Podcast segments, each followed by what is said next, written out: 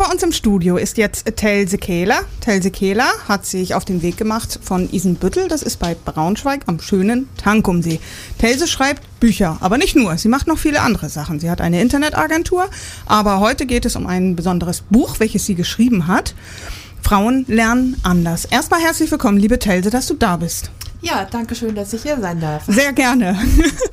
Und zwar das Buch Frauen lernen anders. Ähm, ich habe ja geschaut, das hast du schon zweimal mehr oder weniger geschrieben oder dreimal sogar. Das heißt, die erste Veröffentlichung fand ja schon im Jahr 2007 statt. Und dann gab es eine Überarbeitung und eine Neuauflage. Und davon jetzt die zweite Version, die ganz aktuelle 2018. Mhm. Zuerst möchte ich dich eigentlich mal fragen, was war bei dir damals der Auslöser, dieses Buch zu schreiben? Äh, ja, da komme ich auf Lübeck zurück. ah, und deswegen ist Telse auch heute hier. Mhm. ich war mal eine Zeit lang äh, Mitglied des Prüfungsausschusses der Handwerkskammer und da hatte ich ein Aha-Erlebnis. Und zwar habe ich festgestellt, dass man durch die Art, wie man den Prüfling fragt, ja. dazu beiträgt, ob er eine gute Prüfung ablegt oder ob man ihn äh, demotivieren kann Aha. und er schlechte Ergebnisse bringt. Aha. Und das hat mich so schockiert, dass ich mich äh, in der Zeit danach äh, mit dem Thema Lernen beschäftigt habe und das hat mich die ganze Zeit begleitet auch bis in die 90er Jahre. Da habe ich dann ein Weiterbildungsstudium für Informatik nochmal nachgelegt, um mhm. mich beruflich eben neu zu orientieren. Ja, klasse. Äh, vorher hatte ich mich mit dem ganzheitlichen Lernen beschäftigt und nun hatte ich natürlich Gelegenheit, äh, das auch auszuprobieren. Und weil ich festgestellt habe, da sind viele tolle Sachen bei, die ich vorher überhaupt nicht gewusst hat, die mir niemand gesagt hat, mhm. die aber dazu beitragen, äh, ob man Spaß am Lernen hat oder nicht ja. und ob man blockiert ist oder nicht, habe ich gedacht, jetzt musst du einen Erfahrungsbericht schreiben und habe das auch gemacht. Und das war das erste, 2007, genau. Ja, da habe ich aber eben halt, äh, na wie soll ich sagen, inzwischen sind viele Erfahrungen wissenschaftlich mhm. äh, wirklich erforscht. untermauert auch, ja, ne? Ja, genau. Zum Beispiel Professor Hüter oder ja. der Herr Korte aus Braunschweig, die haben eben halt inzwischen festgestellt, dass meine damaligen Theorien ja. auch wirklich ein Fundament haben. Ja, und das hat mich sehr gefreut. Ja, das glaube ich. habe ich gedacht, jetzt muss ich mal einen Relaunch meines Buches starten, ja. um eben halt die neuen Ergebnisse da mit reinzubringen. Und das habe ich dann auch gemacht. Ja, das heißt, es ist so ein bisschen als Sachbuch zu verstehen, ne? So ein bisschen so wie überhaupt, was gibt es für Strukturen ja. oder, mhm. oder was gibt es für ähm, für Möglichkeiten, äh, dass ich mir irgendwas begreiflich machen kann oder merken kann. Ja, aber nicht, äh, es sind nicht nur Techniken. Ja. Ähm, Dafür gibt es ja schon viele andere Bücher auch. Also okay. Also Lernmethoden. Die hätte ich mal lesen sollen vor der Schule. Aber ich setze anders an. Ich denke, jede Person ist eine Persönlichkeit und hat individuelle Bedürfnisse. Ja. Und um diese Bedürfnisse muss man wissen, wenn man sich äh, das Leben leichter machen will. Gut. Und das ist beim Lernen genauso. Ja. Und bei vielen Frauen ist, das haben wir ja gerade gehört, mhm. das Pflänzchen Selbstbewusstsein wurde lange Zeit mit Füßen getreten und muss jetzt wachsen. Und dafür muss sich äh, eine Frau natürlich an die eigenen Ressourcen auch erinnern. Mhm. Und gutes Lernen oder leichtes Lernen ist eine sehr gute Ressource. Ja. Die trägt auch dazu bei, äh, zur Resilienz zum Beispiel trägt mhm. sie bei. Man kann sich immer auf neue Situationen einstellen, man kann neue Erfahrungen sammeln, man kann Umbrüche im Leben leichter bewältigen und all das. Mhm. Aber dazu darf man keine Angst vorm Lernen haben. Ja. Und Lernen, Schule, ah, Hilfe, alte Erinnerungen ploppen da auf mhm. und viele denken, äh, Lernen ist nur dieses Lernen in der Schule oder an der Uni oder so. Ja. Dabei lernen wir ein Leben lang, ja. immer, permanent. Ja. Dein Buch heißt äh, Frauen lernen anders. Worin liegt denn jetzt konkret ein Unterschied zwischen dem Lernen bei einer Frau und einem Mann? Ja, also ich denke, äh, es gibt biologische Unterschiede zwischen Mann und Frau. Es gibt genetische Unterschiede, also hängt mit dem genetischen Potenzial zusammen, mhm. das eine Frau mit auf die Welt bringt. Mhm. Und es gibt soziale und kulturelle Unterschiede. Ja. Und all das prägt im Grunde genommen den Erfahrungsschatz einer Frau auch. Äh, jede Frau erlebt ja ihre Welt zum Beispiel aus ihrer biologischen Herkunft, als Frau. Ja. und nicht als Mann. Und ähm, von daher bestimmt das natürlich auch, äh, was sie zu hören bekommt von ihrer Umwelt. Ja. Ähm, und damit geht, macht sie sich dann auf den Weg und fängt an, eben hier äh, erst in der Schule, dann nachher in der Berufsausbildung ihren Weg zu starten, ihre ja. Karriere zu starten. Ja. Und da sind viele Glaubenssätze bei, die eben ziemlich kontraproduktiv sind, mhm. die das ziemlich ausbremsen. Ja, so zum Beispiel, dass äh, man Frauen ja oftmals nachsagt, dass sie eigentlich gar nicht so technisch äh, versiert sind. Das wäre wahrscheinlich ein so ein Glaubenssatz. So, ja, ne? genau. Ja, ja, genau. Ja, wer hat denn das bewiesen? Ja, keiner, ne? ne? Keiner. Das hat sich einfach so eingeprägt. Ja, ja. Und wenn sich etwas eingeprägt hat, sage ich mal so, wenn das landläufig äh, allgemeine mhm. Meinung ist, dann äh, denkt man immer, das ist wahr. Das ja. ist aber gar nicht so. Ja. Dieses Hinterfragen von solchen ja, was, wie soll ich das sagen? So allgemein. Falschsetzen, nicht Glaubenssätzen, so. Falschsetzen. Wir nennen sie mal Falschsätze, genau. genau, Falschsätze. Genau. Ist ein guter Begriff. Gerade geboren, liebe Hörer und Hörerinnen, genau. Ich auffordern. genau. Ähm, Nochmal kurz so zu dem Unterschied. Äh, hat man vielleicht auch äh, jetzt so ein bisschen nachweisen können, oder ist das auch ein Falschsatz, dass äh, zum Beispiel Männer einfach mehr, ähm, ja, mehr auf Zahlen und Worte basierend lernen und Frauen vielleicht, äh, weil sie die kommunikativeren sind, was vielleicht auch ein Falschsatz ist, ich weiß es nicht, mehr auf äh, Bilder oder und Töne anspringen. Gibt es da Unterschiede? Also es gibt da Unterschiede. Zum Beispiel lernen Frauen eben in der, Kom also in der Kommunikation mit anderen leichter. Ja. Und äh, Männer haben besseres räumliches Denken und die können schneller strukturieren, mhm. äh, während Frauen vieles intuitiv aufnehmen. Mhm. Aber trotzdem, also ich denke so dieses von der Kapazität her, das ja. ist nicht unbedingt so unterschiedlich. Ja, okay. Auf deiner Homepage heißt es, ich habe da ein bisschen gestöbert, Weiterbildungsstudiums. Warte mal, habe ich das? Warum heißt es? Äh, da habe ich jetzt irgendwas rauskopiert. Ähm, sie gibt Tipps zur Strukturierung des Lernalltags, beschäftigt sich mit Lerntechniken und weist auf mögliche Schwierigkeiten hin. Ähm, ja, das bezieht sich jetzt wohl auf Weiterbildungsstudiums. Irgendwie habe ich da jetzt ähm, ja schlecht äh, irgendwas schlecht hier rauskopiert. Aber jetzt wollte ich mal Butter bei die Fische, dass du jetzt einfach mal einen Strukturtipp mal gibst, hier den du äh, in deinem Buch verewigt hast. Und dann will ich deine Lieblingslerntechnik hören. Und du sprichst von häufigen, von Schwierigkeiten. Und äh, ich möchte auch hören, häufige Schwierigkeiten. Welche ist denn eine zum Beispiel? Aber wir fangen an mit einem Strukturtipp. Ein Strukturtipp, ja. Wie organisiere ich mir als Frau meinen Alltag? Mhm. Äh, geht eine Frau in eine Weiterbildung, ist das oftmals, äh, dass sie schon Familie hat und gleichzeitig das Familienleben organisieren muss. Ja. Das heißt, sie muss genau gucken, äh, wo kann sie positive Lernzeiten einbauen. Ich habe zum Beispiel, ich nehme mal mein Beispiel, ja. äh, mein Alltag mit den Kindern und so fing meistens so um 7 Uhr an. Ja.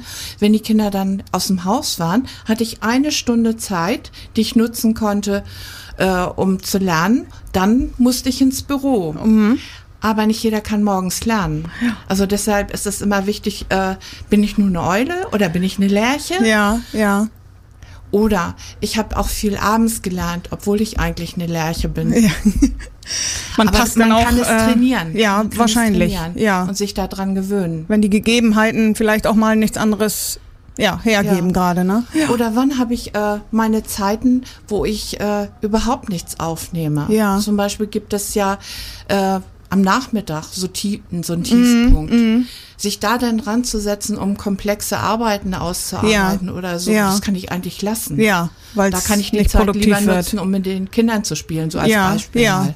das heißt mhm. Struktur ganz klar gucken, wo sind meine Zeiten, wo kann ich sie mir freischaufeln und wo äh, es geht dann gar nicht um Länge, es geht dann gar nicht um einen halben Tag Zeit zu haben. Es geht im Grunde wirklich nur zu gucken, wo ist Freiraum, mhm. den ich jetzt dafür ganz konkret nutze. Mhm. So, okay. Und mhm. wo, in welchen Zeiten kann ich mich besonders gut konzentrieren? Ja Ja, ja. Denn äh, wenn ich mich konzentrieren kann, mich einlassen kann auf das, was ich lernen will, dann lerne ich wesentlich schneller, ja. als wenn ich davor sitze und am Bleistift kaue und ja. nicht weiterkomme. Ja, ja. Das sind auch wieder tote Zeiten. Ja, obwohl Bleistift kauen, das ist für mich jetzt so ein äh, Stichwort.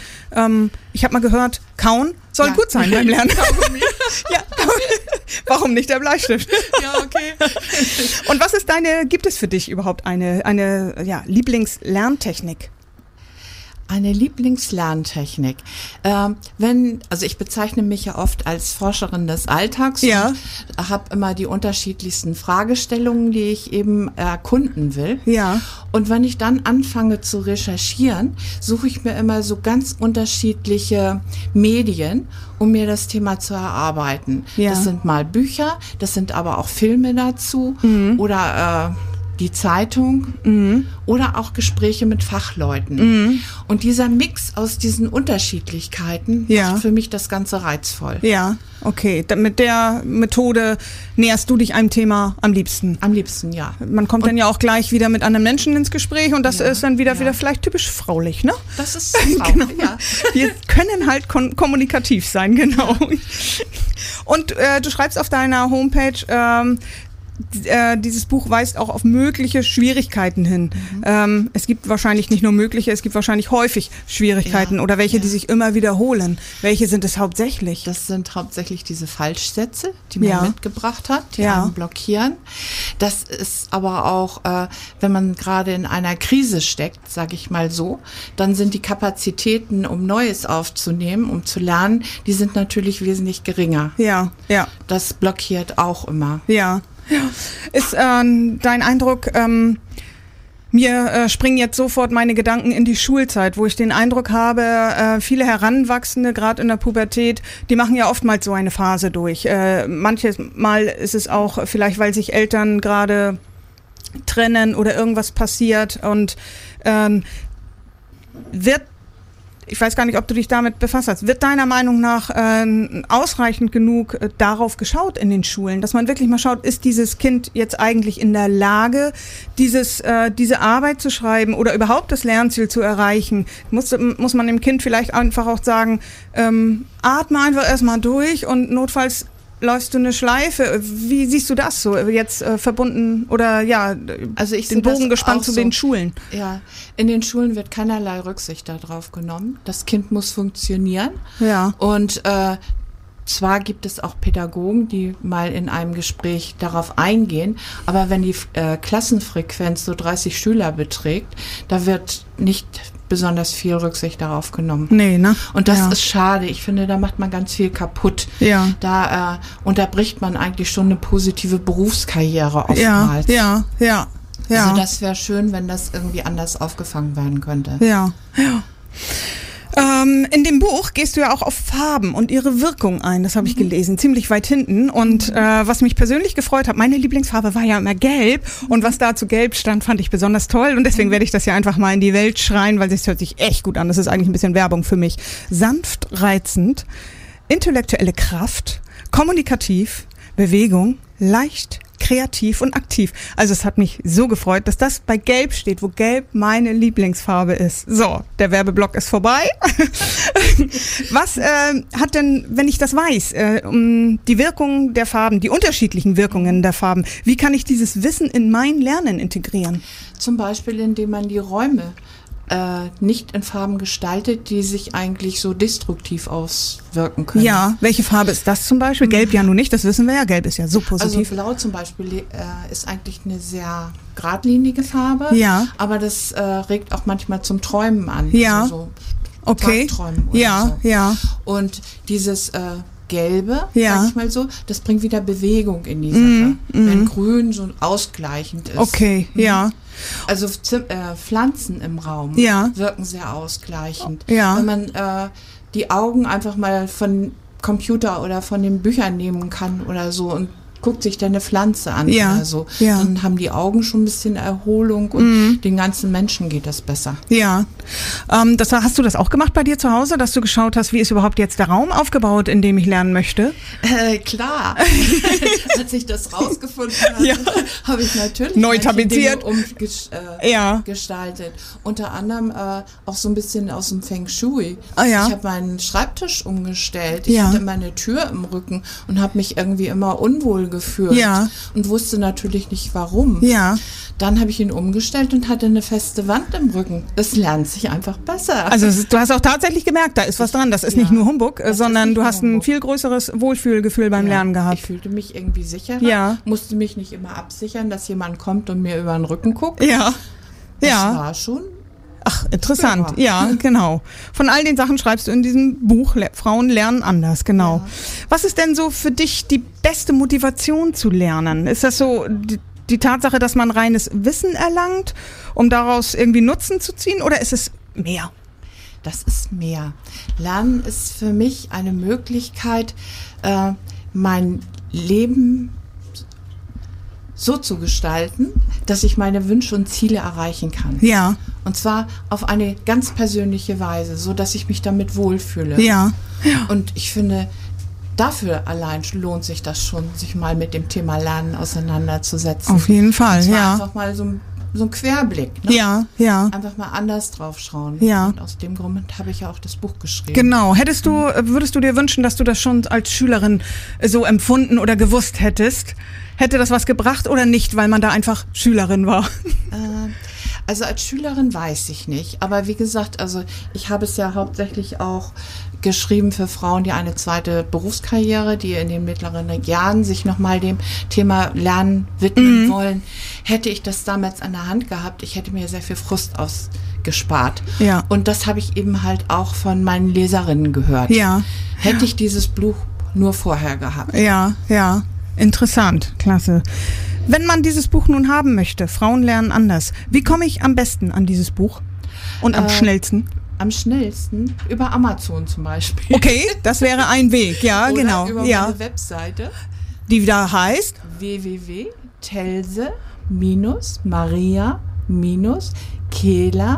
www.telse-maria-kehler.de äh, Punkt .de. Ja. Und Kehler mit A-E-H. AEH, genau. Mhm. Super. Ganz doll danke, liebe Telse, dass du hier warst und uns ein bisschen zu deinem Buch und zu dem Thema überhaupt Frauen lernen anders erzählt hast. Das fand ich sehr aufschlussreich und ich glaube, ich bin auch so eine. Mir hätte das Buch, glaube ich, gut getan, so in der Schulzeit. Und ähm, aber es ist ja nie zu spät zum Lernen und von daher glaube ich, wird es ähm, es dauert nicht mehr lange und dann wird es in meinem Buchregal mitstehen. Ganz doll danke dafür, dass du dir die Zeit genommen hast und wir wünschen dir viel, viel Freude bei all deinen Projekten, was jetzt noch so kommt. Darf ich noch einen kleinen Auf jeden Fall. Bogenschlag Du darfst tausend Bögen schlagen. Dafür bist du heute hier, genau. Die Macht der Frauen ist das Wissen, Ja. das Lernen. Ja, Durch das Lernen, das Wissen bekommen wir Frauen Macht, weil wir dann Dinge verändern können. ja, ja. So, das wollte ich zum Schluss einfach noch Schön. sagen. Schönes Schlusswort. Danke, Telse. Jo, ich danke auch. Tschüss. Tschüss.